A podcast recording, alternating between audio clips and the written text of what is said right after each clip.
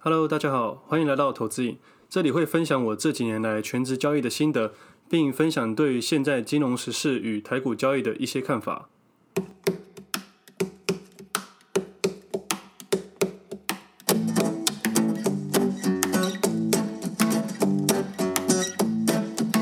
今天是七月三十号，星期四，我是魏德。今天聊一下诈骗事件，还有筹码分析。因为其实我发现大大部分人都喜欢用筹码分析，那我来教大家大概怎么看，还有它到底有没有用。在这个资本主义的社会上，赚钱其实不难，只要昧着良心就可以了。当年的味全董做的黑心石油，昧着良心赚社会大众的钱，亏我们相信他几十年了。而且还有在金融市场发生的事情，二零一六年的热身事件也让我非常的印象深刻。我觉得像这种重大的黑心事件，不会只有一个人或者是一间公司就能做到了。这中间肯定要买通不少人，有许多关系环环相扣，不管金融，不管政治。我先以真实发生在我自己的身边的例子去说，待会再讲一下过去的热身事件是怎么回事，最后再带回现在的状况与大多数的诈骗手法。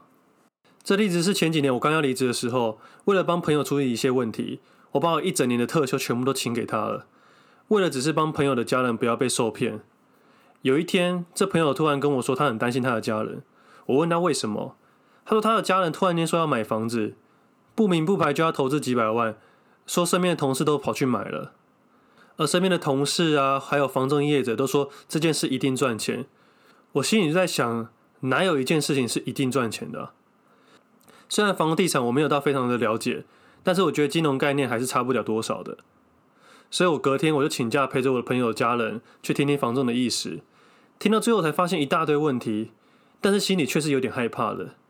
在那个时候，我才真正体会到，原来诈骗的人都这么的专业。他们找的漏洞，如果不是本科系的人，可能没办法完全理解。而且他们都是环环相扣的。反正他们的手法就是鼓吹你现在赶快买他们的房子，使用还在贷款中的房子去做增贷，再将贷款出来的钱全部当头期款去买新的房子，有多少买多少。等于你的资金是杠杆再杠杆，想当然了，经济能力允许的话，当然没有问题。但我朋友的父母都在待业中，年纪也大了，不可能会有高额的收入去缴房贷的。我算一算，一个月要缴超过二十万的现金。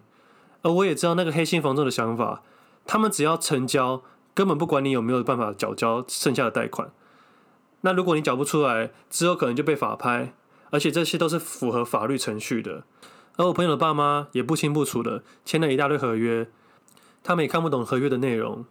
我记得刚到他们公司的时候，他们公司的人都穿西装打领带，个个光鲜亮丽的，车子都是百万名车，让你感受到他们好像靠房子赚了不少钱。其实他们的概念就是，他们用宽限期让你前两年的房子不用缴任何的钱。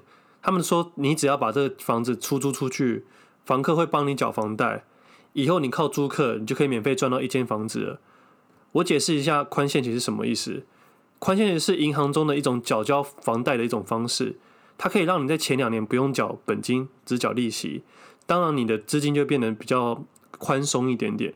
但是在第三年开始，你就要缴本息了。而第三年你的本息会跟金之前的金额会差很多。可能一开始假设每个月只要缴一万块，后面可能就变成缴三万块以上，因为一开始只有缴利息。真正要缴房贷那段那一段时间，就是本息一起缴，而黑心房仲就会拿银行的试算表给你看，说哦，利息只要缴很少，而到时候你买的房子的利息是多少，租客会给你多少钱，你可以完全 cover 过去。但是在第三年以后的资料，他就不会再给你看了。其实他们也没有在骗人啊，他们只是用不同的话术去告诉你。那你可能财务知识比较薄弱的人，可能就会被洗到成功了，然后你就会买一间房子，买了一间你以为可以。不用缴房贷的房子，我那时候在想，房仲业者虽然这样说，但银行那边不一定会放钱啊。我朋友的家人没有收入，照理说征信条件应该是没办法过，银行怎么可能会放行呢？而我就带着我朋友的家人到银行跑一趟，想问个详细。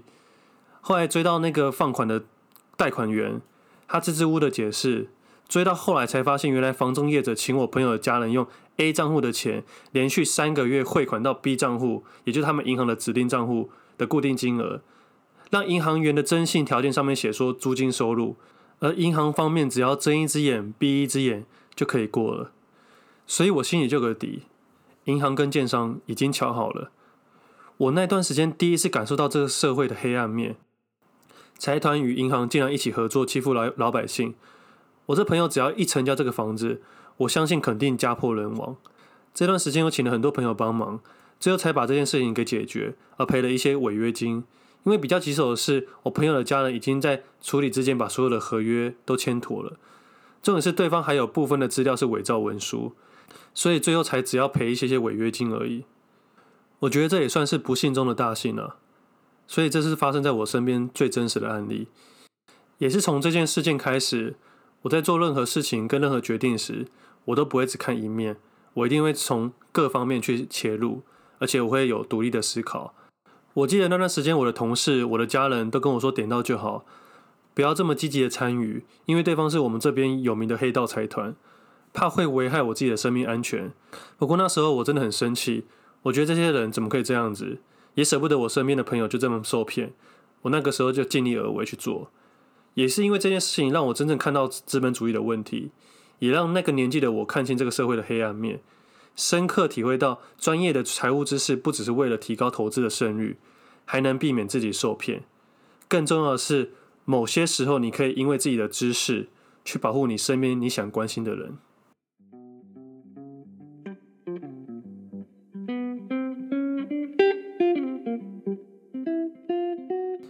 接下来说一下金融市场发生的问题。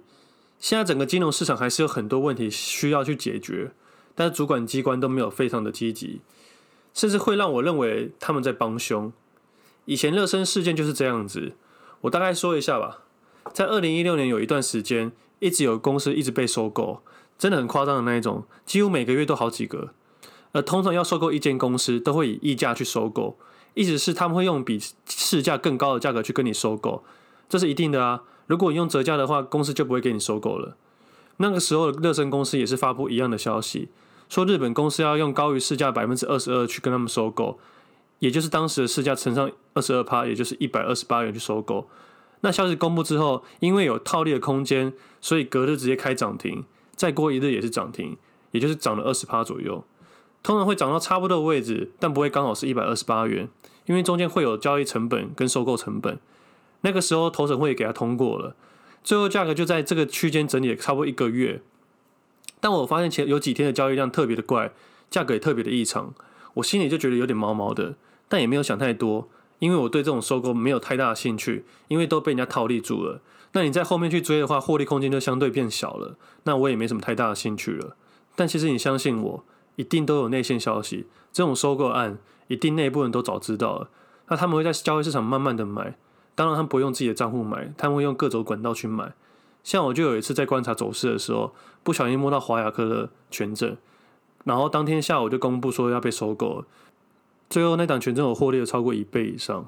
其实我也不知道为什么，甚至有同事问我为什么我会知道，我真的不知道。我就是观察盘中的走势，我运气好，不小心碰到而已。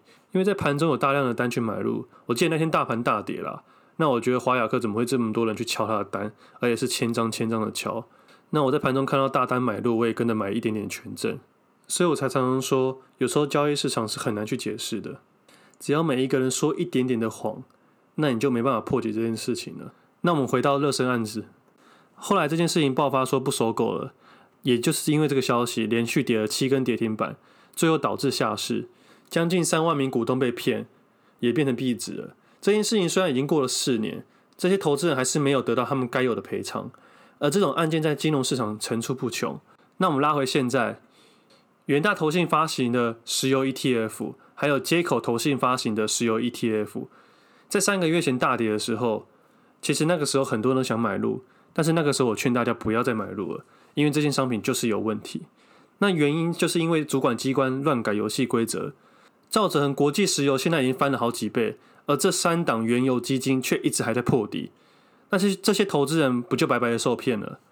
在金融市场够久，你会发现这种事情第一次出现的时候你会很惊讶，第二次出现的时候你会很愤怒，第三次出现的时候你已经习惯了。这就是金融市场。所以我想透过这些分享，将金融的一些黑暗面都揭露，也希望我的听众能从我的平台得到一些独立的想法。上一集有提到元大五十反一的问题，虽然现在离规定的净值还有一段距离。但是我相信未来的某一年一定会发生跟元大石油一模一样的问题，因为这商品光是发行的时候就设定好，它就是叫吸光投资人的钱，有时间价值流失的商品，迟早就是会归零消失。给听众一个概念，你去想，这种反向价值流失的商品，大盘有可能涨到无法想象的位置，但不可能跌到归零的位置吧？虽然很多人会说五十反一，最多就归零而已，但他们获利空间是无限的，风险是有限的。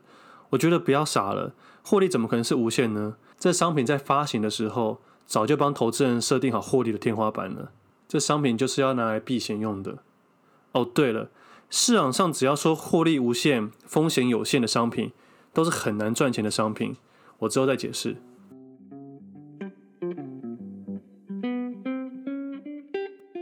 最后一个部分来聊一下筹码分析。筹码分析简单来说就是追踪分点的买入，意思是谁买了这间公司的股票。大部分的人都会看外资、投信、自营商，还有券商的分点。我认真觉得这种东西只能当做参考用。为什么会这么说？因为股票可以汇拨来汇拨去的。再就是外资、投信、自营商，他们买入的股票在未来也不一定会上涨。我将这些名称统一称为主力好了。金融商品的操作不是只有股票而已，还可以用期货、权证、选择权。很多人都会同时做多，也同时做空。把筹码追踪当做信仰交易，其实是很危险的，因为你无法百分之百了解主力在想什么。我大概分析以下四点，让你们去做参考跟去想一下。第一点，资金的大小。有时候你以为他买了五千万很多，但是其实他是有十亿的。这样的话，如果你乱跟单，没做好资金控管的话，你会出很大的问题。第二个点，对冲的部位，有时候他们会同时持有股票，并且空大盘的期货去做避险。当市场大跌的时候，他们的杠杆商品反而大赚，当然也不在乎股票暂时的亏损了。如果你跟单的话，你能承受吗？